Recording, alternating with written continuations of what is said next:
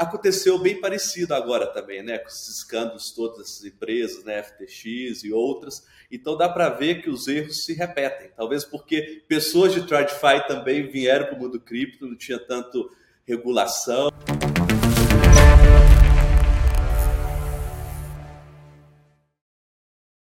Bem-vindos a mais um episódio do Contos do Cripto. Se você está chegando agora no canal, aqui a gente fala de economia, blockchain e criptomoeda. E se você já é alguém que acompanha nossos episódios, muito obrigado por estar aqui com a gente mais uma vez. Tenho certeza que vai valer o tempo de vocês hoje. A gente trouxe para conversar o Thales Freitas, que é CEO da Bitso no Brasil. E ele é um cara que tem uma carreira muito interessante porque ele vem do mercado financeiro tradicional, passagens aí por vários países, já teve trabalhando no mercado financeiro em São Francisco, lá nos Estados Unidos, no Chile, vai contar um pouco mais pra gente. Mas o que, que a gente quer tirar do Thales hoje aqui? Algumas coisas bem interessantes. Uma, como que os pares deles, o pessoal do mercado financeiro tradicional, olha para cripto, inclusive aí, né, com o bear market, uma queda aí de né, mais de 70% do all-time high, e um pouco de como que uma empresa de cripto global, né? Uma empresa focada na América Latina como a Bitso, por que, que ela escolheu entrar no Brasil? Porque, como que enxerga o mercado brasileiro? Então é esse o papo que a gente vai ter com o Thales aqui. Thales, conta aí pro pessoal um pouco sobre você. Opa, um prazer aí, obrigado aí por, pela oportunidade, Estevão. Então, contando um pouco do Thales, né? O Thales é um mineiro e estou entusiasmado aí com cripto, sempre fiz minha carreira no mercado tradicional, mas aí em 2017 quando eu vi cripto e DeFi pela primeira vez, eu falei, porra, isso aí vai tirar o meu trabalho. E falei, ó, oh, preciso aprender disso porque eu vi que realmente a forma de desintermediar o mercado financeiro, o potencial era muito grande. E aí eu falei, opa, se eu quero trabalhar por os próximos 10, 15, 20 anos, isso é uma área que vai estar crescendo muito. Eu sempre faço uma analogia que parece a internet dos anos 90 e todo esse mundo cripto, eu falei, eu quero estar nessa indústria. E comecei a estudar e, e tive a sorte aí de ser escolhido para ser o CEO da Bits no Brasil, e isso faz nove meses. Então, estou nove meses aqui na casa. Olha, Thales, eu, eu, eu, gosto muito dessas modéstias quando a pessoa fala eu tive sorte. Com certeza sorte. Sorte teve um pedacinho, mas não foi o principal. Não, não, é isso aí que, como se diz, quanto mais eu trabalho, mais sorte eu tenho.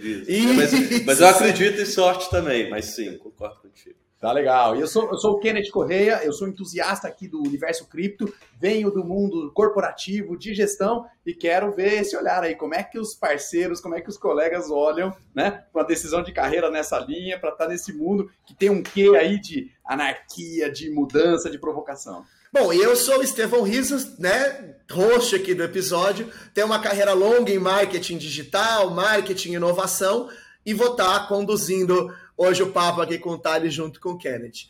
Thales, deixa eu começar perguntando para você o que eu já puxei ali no comecinho do episódio, né? Você tem uma carreira no mercado financeiro tradicional e uma carreira internacional, né? Eu, eu dei uma olhada, até o, o LinkedIn, o seu LinkedIn vai estar aqui na descrição.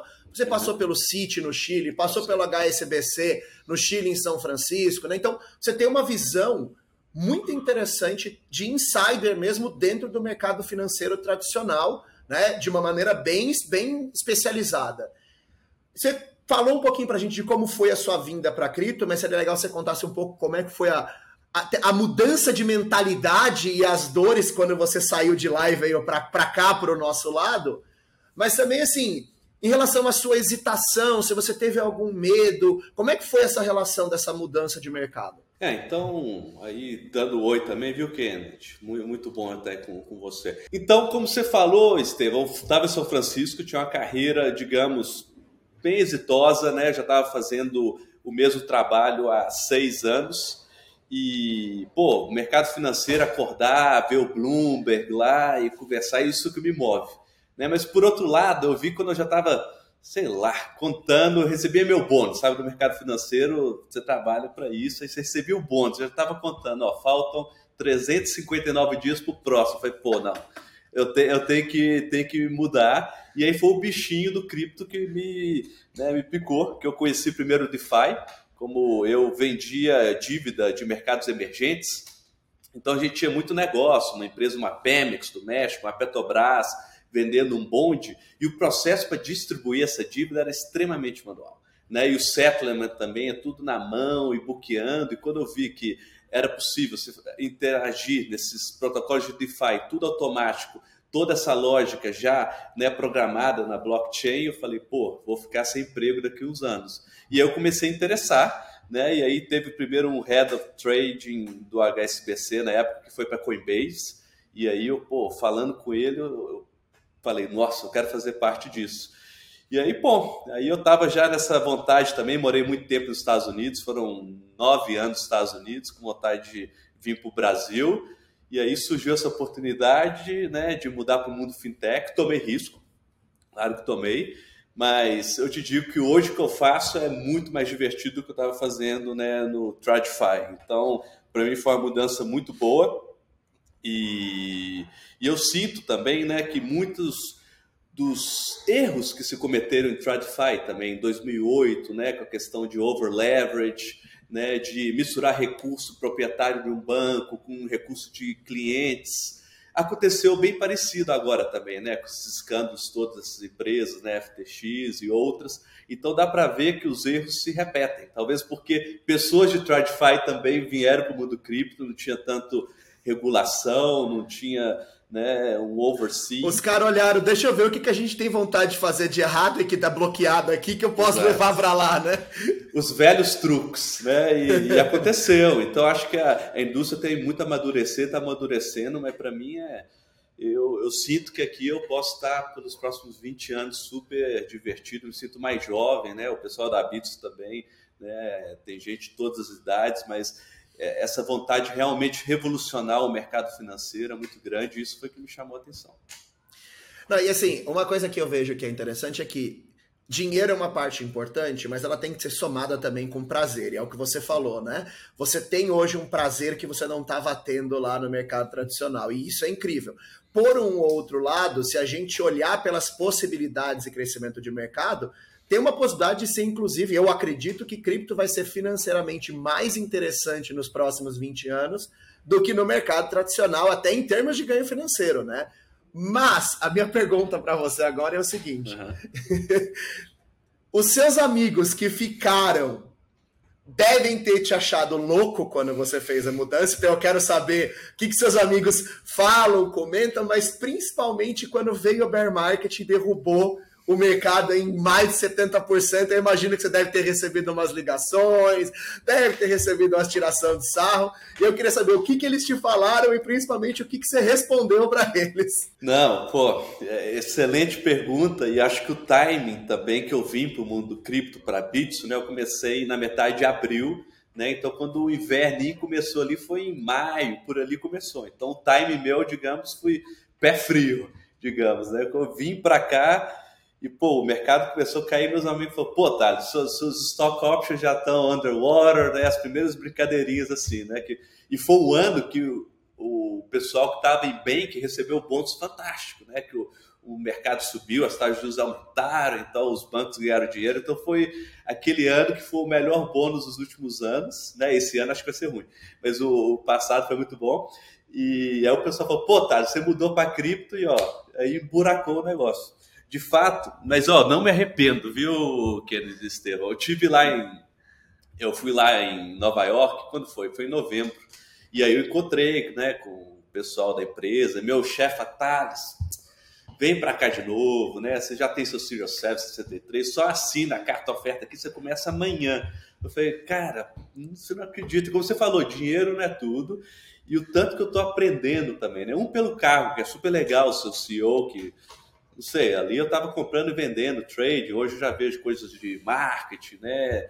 E liderar a equipe que está legal, mas o mercado em si, o que é o cripto, as inovações que está saindo, a facilidade de mover dinheiro e, e todo o potencial, como você falou, é, é tão grande que eu tô super convicto desse trade. Se fosse tá, tá hoje, tá vendido, tomaria... tá vendido para cripto.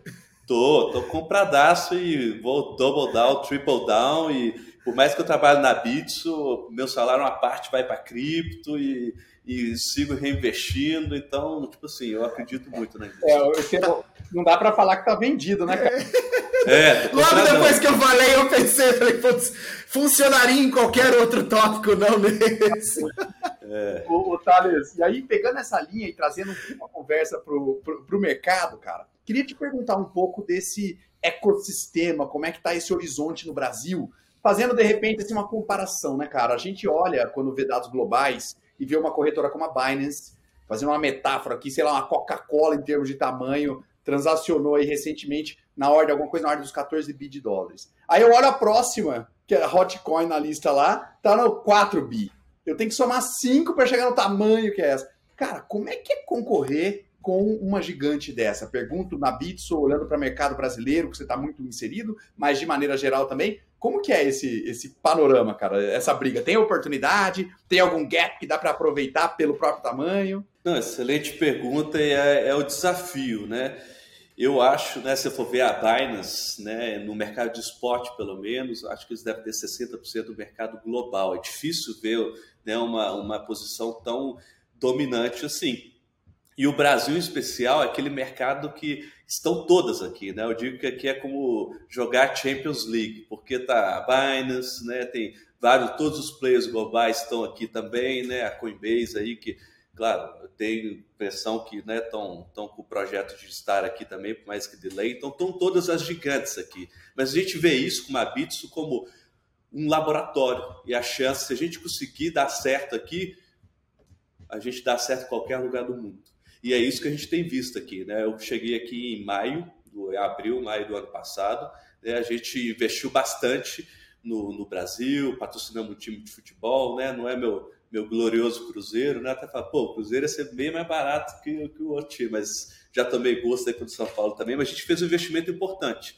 Mas realmente no Brasil, com essa competição tão grande, você tem que procurar nichos. Né? E a gente vê um nicho muito importante, que é o nicho de pagamentos a gente vê cada vez mais essa, é, esse pagamento em cripto. A gente vê também o nicho de stablecoins, algo que a Bitso, né, a gente lançou a Eurocoin semana passada aqui contra Real, e também né, temos as em então algo que a gente vê com muito bons olhos. Então acho que cada um tem que procurar o seu nicho. Né? A Binance, assim, para trade, né, eles são muito bons, né? mas eu te diria que a nossa liquidez aqui e eu, como vim do mundo de trading, para mim a coisa mais importante no exchange é, é a profundidade dos livros né, e o bid-offer spread. Então, assumo, quando a gente chegou aqui, esse bid-offer spread estava um pouquinho aberto, às vezes passava aí um caminhãozinho. Hoje a gente já está bem menor e te digo assim que os clientes que estão tradando com a gente, clientes que market makers que estão em todas as corretoras falam, pô, é, é, é ótimo operar com a Bits, porque tem profundidade, a nossa tecnologia é bastante boa então é isso, tem que procurar nichos, né? E, e diria que a Binance às vezes tem uma Ferrari com muitas ferramentas para trade, mas uma pessoa mais comum e corrente, você não precisa de todas as ferramentas. Às vezes você quer chegar, entrar e comprar rápido. Né? E eu te digo, assim, no caso da Bits, o UX é fantástico, é super fácil comprar, é super intuitivo, então cada um vai procurando seu público, mas o mercado brasileiro é muito bom e, e, a, e a competição aí eu acho que é sempre saudável. Né? Então a, a Binance, sim, ela é dominante aqui, mas eu diria que a gente está ganhando market share, né? E, e vão para cima, não tem medo de ninguém não. É Davi contra Golias aqui, mas Olha só. aí consegue. E para a gente do lado de cá isso é ótimo, afinal de contas essa é a grande força do capitalismo, a concorrência, né? O pequeno tentando tomar o grande, oferecendo coisas diferentes. Então, para a gente aqui como cliente de cripto no Brasil, quanto mais melhores, né? Quanto mais melhor e outra. Para o mercado de cripto, não existe corretora de um país. Uma vez que eu subi o meu dinheiro para uma, eu posso usar qualquer outra, né? Isso é muito verdade e no México é o contrário, né? A Bitso foi a primeira corretora do México, a gente surgiu em 2014 e até hoje a gente tem uma posição né, bastante importante com mais de 90% do mercado. Então aquela situação que no México a gente é como se fosse a Binance, né? E aqui a gente está brigando, mas estamos crescendo, como você falou. Essa questão intralatam, regional, a gente vê, né? Um cliente que está no México, ou que está na Argentina, que ele tem a conta da Bits e pode operar em todos os mercados. Isso é uma diferenciação grande. Vocês seriam, então, o equivalente do México, né? Como, como foi o mercado Bitcoin no Brasil. Né? O primeiro grande player a se fixar, a ser respeitado. Então, vocês lá no México agora estão, vieram. Quanto tempo já de Brasil? Brasil, a gente chegou em 2000 e... A gente abriu a operação aqui em 2020. Né? Em 2020 a gente criou a nossa IP, a gente tem uma IP, né? Estamos no processo aí de tirar a licença, mas a gente abriu esse IP. E aí em maio de 2021 a gente cumpriu um ano, né? Então agora nós somos próximos aí de próximos de cumprir dois anos no Brasil.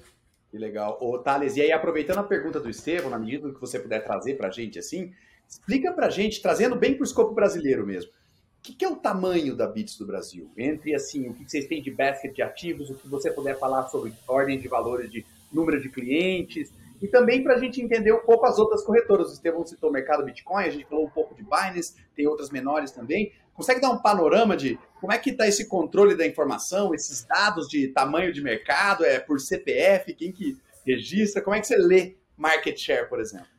Inclusive, até se você puder botar aí nessa conta, por exemplo, eu, eu vi há pouco tempo lá, né? A, a, a Mercado Bitcoin fala em 3,7 milhões de usuários. Eu vi esses dias um dado de quase 8% dos brasileiros já transitam cripto. E aí, quando a gente olha para isso, parece assim. Isso é verdade? Tá inflado? O que você puder contar pra gente aí que deve ser abrir, vai ser muito legal. Não, tá jóia. Então, estou falando um pouco da Bits Global para começar e depois eu vou para o Brasil. A Bits Global, né, a gente tem mais de 6 milhões de clientes. Né? Então, a gente tem mais de 6 milhões de clientes. Né? O México é, claro, a nossa maior operação, mas a gente também tem a Argentina, que é um país bem interessante por, pela dada a situação econômica, a inflação. Parece que cripto nasceu para a Argentina. Sempre fico brincando, quanto mais brincando, lascado, a situação econômica complicada, mais é, solo fértil para a cripto crescer. Então, a Argentina é uma operação super interessante. E a gente tem a Colômbia também, que a gente abriu né, o ano passado. Então, operação incipiente, mas também lá com questão de governo né, e, e, essa estabilidade política, a gente vê que cresce muito. E o Brasil é esse país, né, esse continente né, que é, é difícil vencer aqui no Brasil. Né? Então, um dos motivos né, que eu vim para cá e ter um CEO local, uma pessoa que entende do Brasil. Então, falando um pouco da Bitso aqui no Brasil, né? A Bitso aqui a gente tem mais de um milhão de clientes, né? Eu diria é, próximo aí de um milhão e meio. E a gente também tem 120 colaboradores aqui no Brasil. Não quer dizer que todas as 120 pessoas trabalham exclusivamente para o Brasil, né? Tem pessoas que trabalham para o time global, mas são 120 CLTs e aí dá para ver o compromisso da Bitso né, em contratar talento local e ter uma presença sólida aqui. Então, em termos de market share, eu diria né, que a Bits, como que a gente vê isso? Eu olho muito é, o, o, número de trade em real, né, o volume né, diário transacionado em real com e por exchange, ou o volume de Bitcoin também, que é, é um bom parâmetro. Né? Então, eu te diria que a Bits aqui, a gente está constantemente aí oscilando entre 3, 4, né, 5. Então, essa é um pouco a posição da Bitsu hoje. Isso aí dá um market share que eu digo que está entre, pode ir desde 4 até 8%, dependendo do dia. Né? E se for ver assim, em maio do ano passado, a gente devia estar número, sei lá, 10, 15. Então, mostra né, que os brasileiros estão conhecendo a Bitso e, e cada vez tem mais gente operando. Então, esse é um pouco dos números. E, e quantas pessoas trade cripto? Pô, tem muitas bases de dados, é difícil saber, né? Mas alguns dados aqui né, dizem que tem como 6 milhões de pessoas tradeando cripto no Brasil. E se for ver né, na, na, na B3, a gente tem entre 5, 5,5. Então, podemos dizer que no Brasil teve mais gente tradeando cripto que tradeando em ações, em bolsa. Então, é, é um mega mercado em termos de empresa também, né? Eu sei que, segundo os dados da Receita Federal, em outubro de 2022, mais de 42 mil companhias realizaram transações com cripto no Brasil.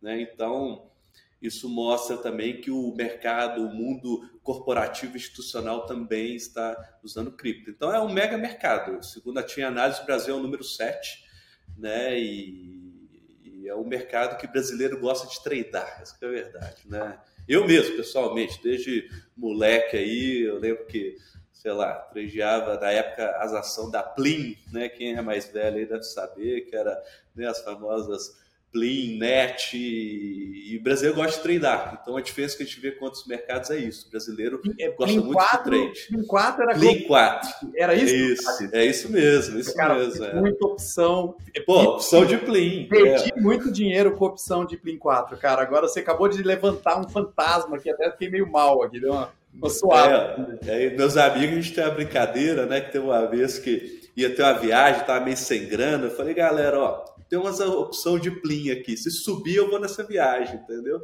E acabou que de quinta para sexta, tipo, triplicou o preço das opções da plim, sei lá por quê.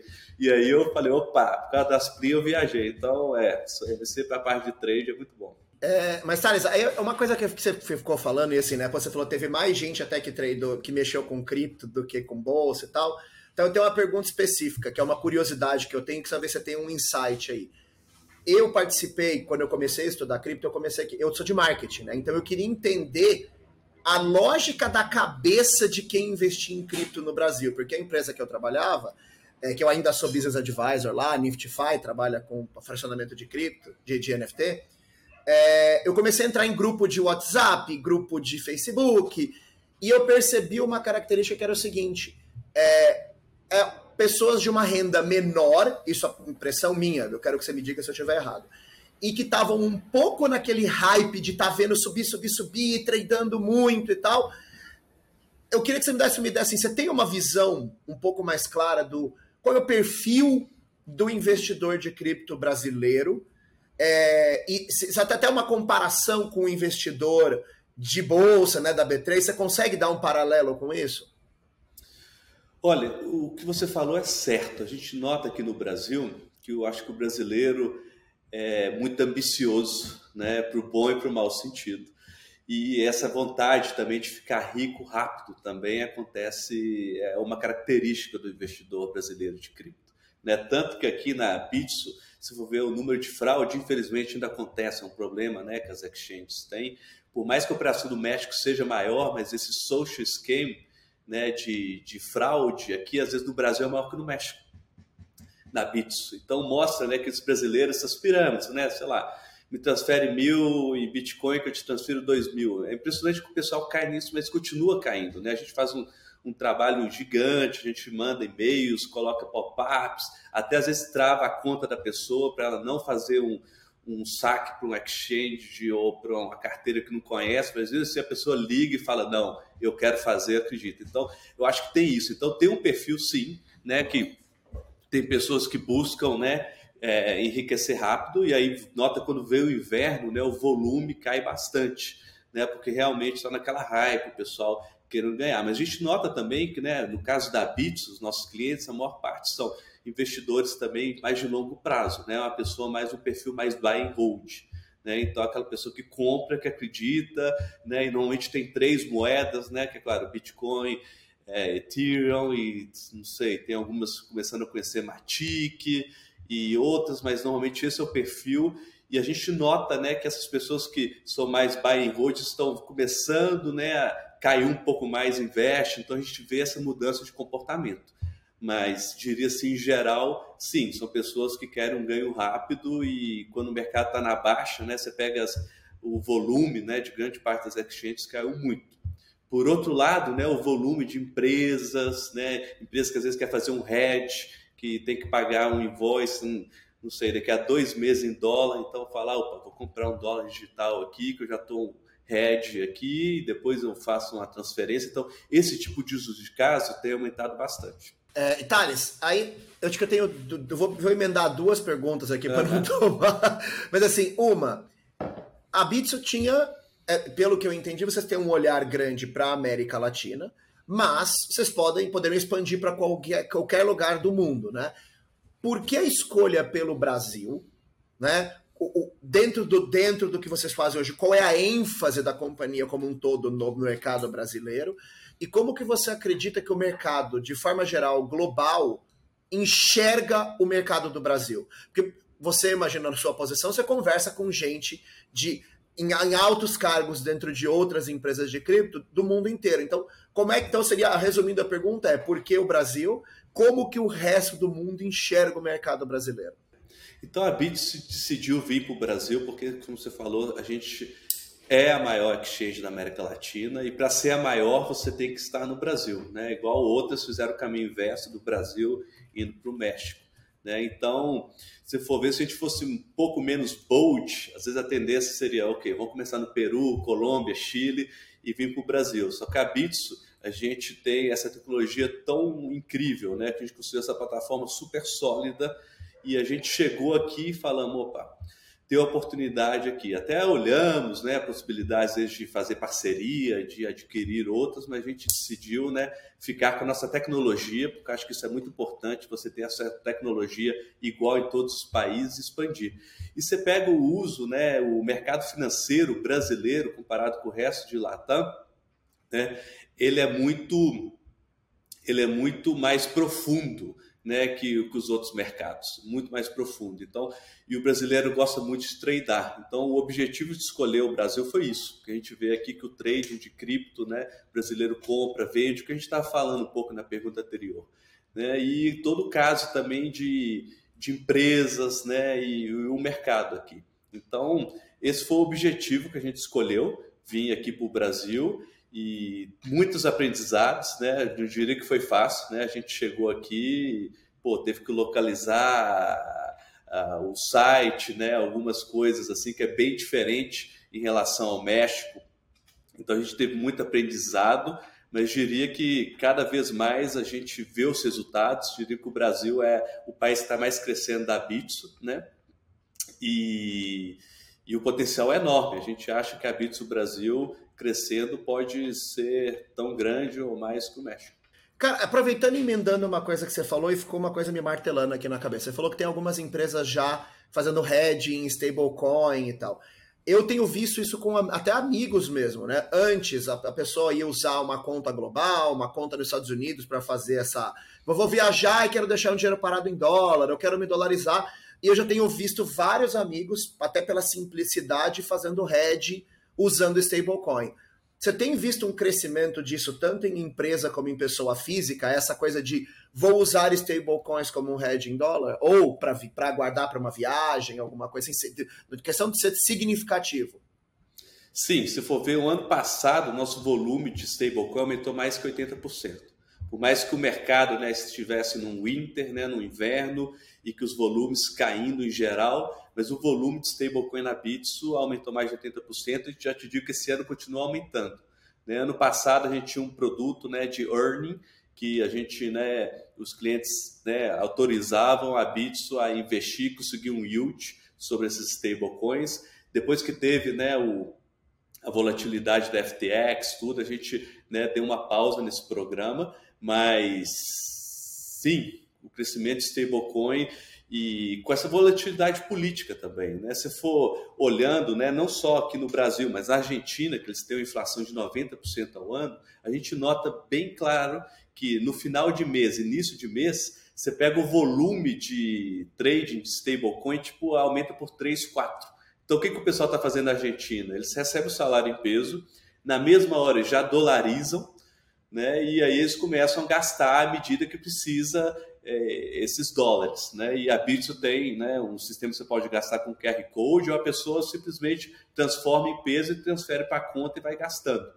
Então, nesse caso na Argentina, é claro, e no Brasil a gente viu também né, um crescimento muito importante no passado e continua também, porque o real pode parecer que está barato aí a 5,20, mas nunca se sabe né, a direção. Então, eu sempre recomendo alguém ter aí uns 20, 30% aí do patrimônio dolarizado. Assim. Isso é algo pessoal, mas que eu acho que muito do nosso custo de vida é em dólar, né? Sei lá, o computador, o seu telefone celular. Então, ter um pouco de dólar, né?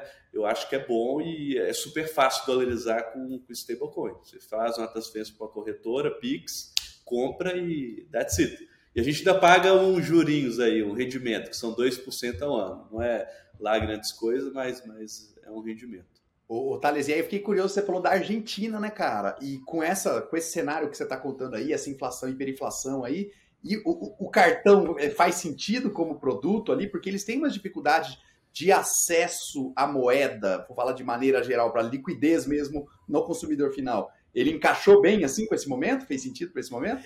É, lá a gente não tem um cartão ainda, né? Pode estar no pipeline, a gente está com, com cartão para ser lançado do México, mas o que a gente tem lá é um QR Code. Né? Então você abre a app da Bits, pode ser a app da Bits do México, do Brasil, da Argentina, e lá eles têm muitos QR Codes, muito do mercado pago. Então você chega, escaneia esse QR Code, e com esse QR Code você pode pagar usando suas criptos, você pode usar pagando o saldo em peso argentino ou, ou em dólar digital e ter um cashback ainda para os argentinos, não para os brasileiros, mas isso a gente vê muito. Então, quem vai, não sei, quem já foi para Buenos Aires aí, mas quando você vai lá, você tem que chegar, entrar na casa de campo e toca, é. e fica aquele chumaço de dinheiro, né? E a chance de você pegar um dinheiro falso também, pagar um táxi com a nota de 200, cara de volta falso, então tem muito isso. Então, esse produto, né, que o pessoal chega e faz, é, é bastante fácil. Você escaneia e você usa a cripto para pagar. E qual que é melhor? É no câmbio Blue. Você sabe que a gente tem cinco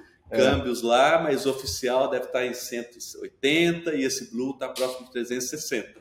Então, é algo que já existe, né? Então, como meio de pagamento, né? Que no Brasil o Pix soluciona muito essa questão do meio de pagamento, mas em países como a Argentina, com cripto, né? Aí, aí funciona bastante. Cara, que peculiaridade interessante, hein?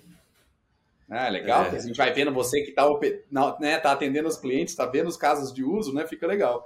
E até eu queria aproveitar, Thales, para te perguntar um caso de uso, que é como o Estevão falou, né? Vários amigos fazendo head, eu adorei os amigos do Estevão, mas vou te contar um pouco dos meus amigos, né? Cara, e é meio que um elefante na sala também. Então, imagina um cliente da corretora brasileiro, o cara foi lá, pegou uma grana que ele tinha guardada, ah, gastou lá, guardou lá 20 mil reais, aplicou essa grana, só que o cara meteu isso no all-time high do Bitcoin, novembro de 2021, todas as reservas, o leitinho da criança, comprou briga com a mulher, falou que era é. da vida, pá, meteu 20 pau lá. Cara, fazendo a conta agora, puxando, o cara tá com 7 pau, né? Como é que tá sendo, cara, conversar, atender com esse cliente, esse cliente, apoiar ele, dar um caminho de esperança, trazer opção para ele, que seja o Red ou que seja pegar, como você falou, tá, tá na baixa, estão comprando. Como é que está sendo lidar um pouco com isso que o bear market traz, assim, com essa situação que vem do bear market?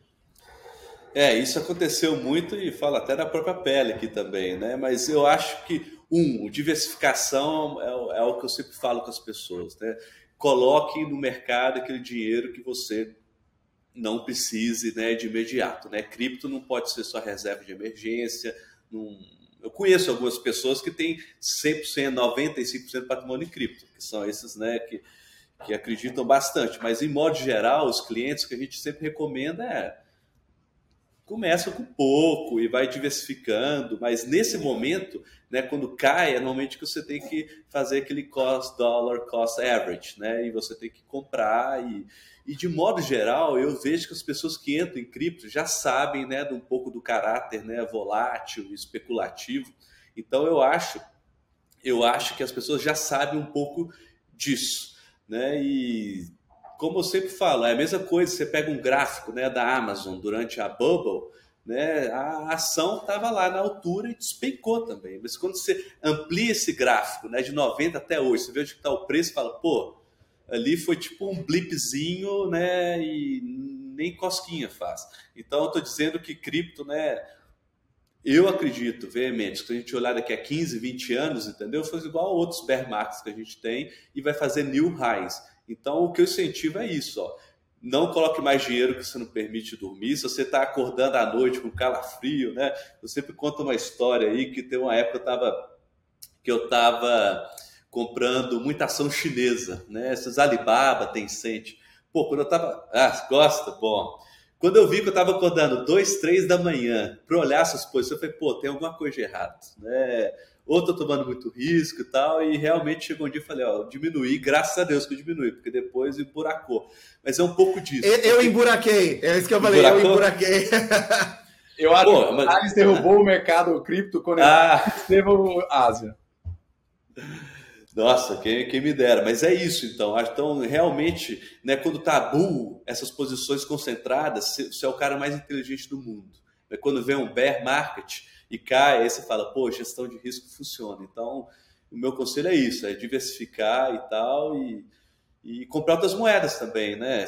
Já que está no mercado, né? O pessoal sempre começa né, com Bitcoin, Ethereum, mas eu sempre recomendo outros também. E isso, mas eu, eu continuo comprando e eu noto aqui que nossos volumes, por exemplo, o mês de janeiro foi o nosso melhor mês de volume retail. Né? E fevereiro, mesmo com carnaval e tudo, foi bem próximo. Então a gente já vê que as pessoas né, estão lá na base adormecida e quando começa o rally, eles começam a treinar de novo. Então é isso. Eu vejo que o cliente, os consumidores estão bem mais, os investidores, né, bem mais conscientes com isso e, e já tem esse horizonte mais de longo prazo mesmo. Thales, está assim, para a gente encerrar o episódio hoje, eu vou fazer uma pergunta para você. Eu vou te botar um pouquinho assim, te, tentar te colocar um pouquinho na berlinda aqui, mas tá, eu, eu, queria entender o seguinte: eu, eu, eu falo que assim, eu e o Kennedy, a gente viu, assim como você também falou, né? A gente viu a bolha do dot-com, então veio aquele high, e, e, e eu, eu falo por mim, né? Eu comecei a trabalhar com marketing digital bem cedo, no mercado, quando o digital começou a explodir. E eu tinha aquela visão anarquista de que a grande mídia vai morrer e o digital vai substituir tudo. E a gente aqui no canal, a gente pegou uma ideia de tentar formar o público de Web 2 para Web 3, né? E mostrar um pouco para o pessoal mais jovem que está em cripto que na verdade, assim, esse momento anarquista é o começo e depois as coisas começam a encaixar. Essa é a minha visão, né? O que eu queria perguntar para você, assim, olhando para o futuro, é, o que, que você imagina que precisa acontecer para a cripto voltar a, a crescer, para ganhar um espaço importante dentro do mercado financeiro global, ele já tem uma posição, mas uma posição de realmente de destaque, né? A gente falou é, um pouco antes até do episódio começar sobre Swift, talvez a possibilidade de, de cripto ter alguma importância nesse mercado. E eu, a minha pergunta também é assim: o que, que você está enxergando aí para 23, 24 em termos de positivo, de, de, não vou dizer de valor, mas de crescimento, queda da, da, das principais criptos aí?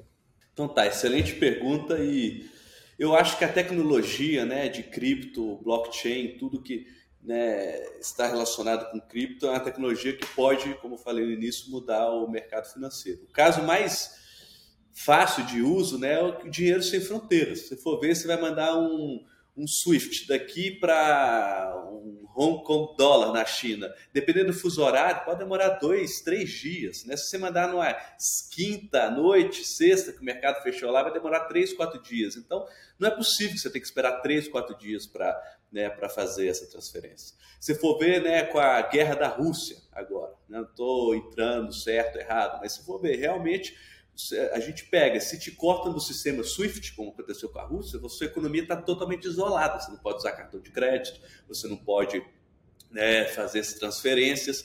Então, realmente, eu acho que o, o blockchain. eu imagino que você já falou até do usuário. Eu imagino que você está falando até do usuário final, né? Não necessariamente. Correto. O cara que está lá, que não tem nada Sim. a ver com a guerra, de repente nada. foi isolado do mundo ficou isolado do mundo, pode viajar, não tem um cartão de crédito, não tem visa, não tem nada. Então, acho que realmente essa questão libertadora da cripto existe.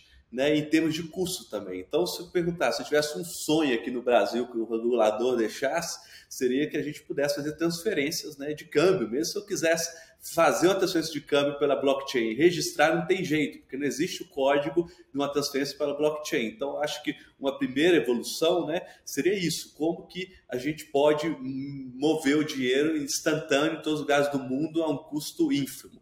Então, nesse sentido, não tenho dúvida que o blockchain é 10 vezes mais eficiente né, que, que a rede Swift, né, e eu acho que vai morrer essa rede Swift, é questão de, de tempo, mas tem muito poder aí, né? É um controle, dólar, então acaba que tem muito em jogo aí, né? Mas isso é um potencial que acho que pode disrupt bastante, né? E nem para falar dos casos de uso de países, né, que não são, não são muito, digamos, é, na política monetária muito organizados, né? Vamos citar as Venezuela da vida, os Nigérias, então que tem esses governos gastadores que cripto realmente é libertador, que você confia mais em cripto que, que na moeda local, que você sabe que ninguém vai poder emitir infinitamente. Então, é. Os países passam a ter concorrência contra suas moedas quando as moedas locais são ruins, né? 100%, 100%. É, é, é esse, esse é o, o, Brasil não é o caso. A gente tem um banco central, né, que é bastante ortodoxo e correto, mas, mas sim, você nunca sabe o dia de amanhã e pô, até o próprio Estados Unidos com dívida. Então eu, eu entendo esse, esse, essa forma né, mais libertária. Por outro lado, né, como falando, o Bitcoin foi criado às vezes como esse meio de pagamento, mas a gente está vendo que às vezes esse lugar é das stablecoins que é essa transição para as pessoas comuns, né? Quando você fala, compra um dólar digital, o stablecoin, a pessoa nem sabe que está comprando cripto. Né? Minha mãe, ah, tô com esses dólares aqui. Fala, não, isso aqui é stablecoin. Fala, ah, mas é igual dólar. É, mas é uma porta de entrada para o mundo cripto. Então, acho que as stablecoins né, vai ajudar nesse comércio internacional, nesse hedge, e vai ser essa porta de entrada para o mundo cripto, para tudo que vai vir, né? E, e aí a gente podia estar falando aí de wallets descentralizados, mas, mas vem. E falando sobre perspectiva né, de 2023, 2024, pô, eu sou um otimista nato, né? Então, realmente, aqui, ó, tô, trabalho em empresa de cripto, visto muito em cripto, tem muito mais que aqueles 20, 30% que, é, que a gente falou, mas eu acho que tudo depende da taxa de juros, né? Querendo ou não, né? A gente viu um, a gente teve 30 anos, né, que as taxas de juros só caíram, 40 anos, né? Talvez a última vez que subiu muito foi lá atrás do Volcker em 87 e as taxas de juros foram caindo e agora essa mudança, né, que você pode comprar um T-bill americano, a gente paga 5%, né, coisa que o americano nem sonhava que era possível. Então, enquanto as taxas de juros estiverem altas, eu acho que vai ficar difícil atrair né, capital tanto para ações de tech, para private equity ou, ou cripto. Então, eu acho que tudo isso depende muito da Fed. E eu acho que a inflação lá pode acontecer igual aconteceu no Brasil. O pessoal achou que a taxa de juros ia, ia cair já esse ano, e tudo parece que às vezes não vai cair isso ano que vem. Então, acho que mais para 2024, quando começar a ter esse movimento de pivot da Fed, aí vai igual um foguetinho. Aí, aí você tem que estar tá longo e tudo, entendeu? Vai é Bitcoin, Ethereum, Matic, Link, um monte aí, né? Fiquei até curioso para saber, mas não vamos entrar em moedas específicas. É. A gente conversa depois, eu vou querer saber quais são as suas preferências. Mas, Thales, muito obrigado mesmo por ter doado o seu tempo para a gente. A gente sabe que uma pessoa na sua posição é difícil ter uma agenda livre, então obrigado mesmo por estar com a gente. Foi super valioso os insights que você deu. E eu quero, inclusive, agradecer principalmente a você que assiste aqui, que gosta do, do Contos do Cripto, né, que teve com a gente aqui até o final. Se você gostou desse episódio, curte ele, manda para as pessoas que você acha que tem que ouvir a palavra do cripto. e até o próximo episódio do Contos do Cripto.